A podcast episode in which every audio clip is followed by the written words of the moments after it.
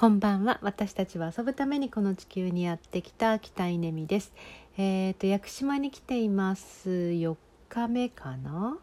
えっ、ー、と4日目を迎えようとしてあ4日目を終えようとしています。ちょっとよくわかんない。えっ、と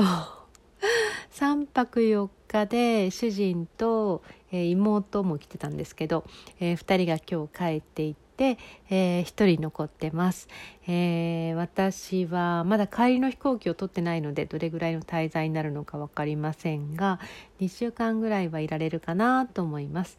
えー、今までもう15回を超えるおそらく20回に迫ろうとしているぐらいの、えー、屋久島の来島なんですけれどもうんまあこうやってあの何度も何度も来る人は屋久島やっぱり多いんですよね、えー、そういう人のことをちなみに薬中と言います。屋久島中毒、え私も完全に薬中です、えっと何がいいかっていうとですね、まあ、とにかく「センス・オブ・ワンダー」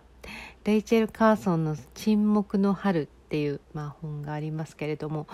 うんなんかこうね感性が開かれるんですよね。でそれはこう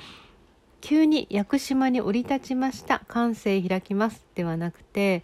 えー、なんかね降り立ってからうんと今回も1日目は3時間、えー、屋久杉ランドを歩き2日目はモッチョムえー、登頂でこちらは6時間かな。結構ハードな登山をして、えーと、そして今日は、えー、雲水峡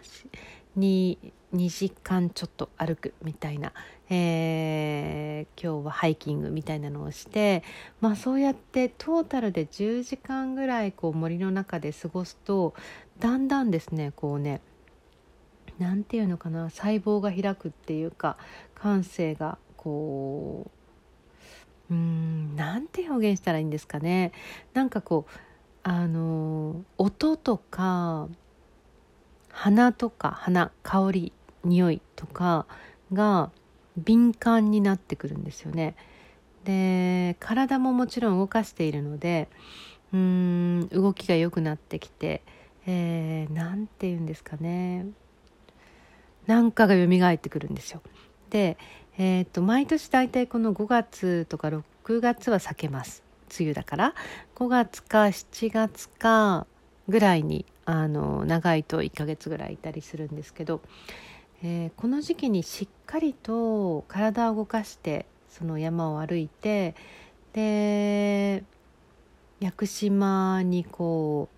グランディングするっていうのかな？なんか自然の中にこう身を委ねるとそうすると夏がですねすごい楽なんですよね。あの夏バテとか夏の暑さとかうんにこうやられないっていうか体力的にも気力的にも、えー、夏を乗り越えられるような気がします。なんかそういう意味でもすごく大事な大事な屋久島うん、なんですよね。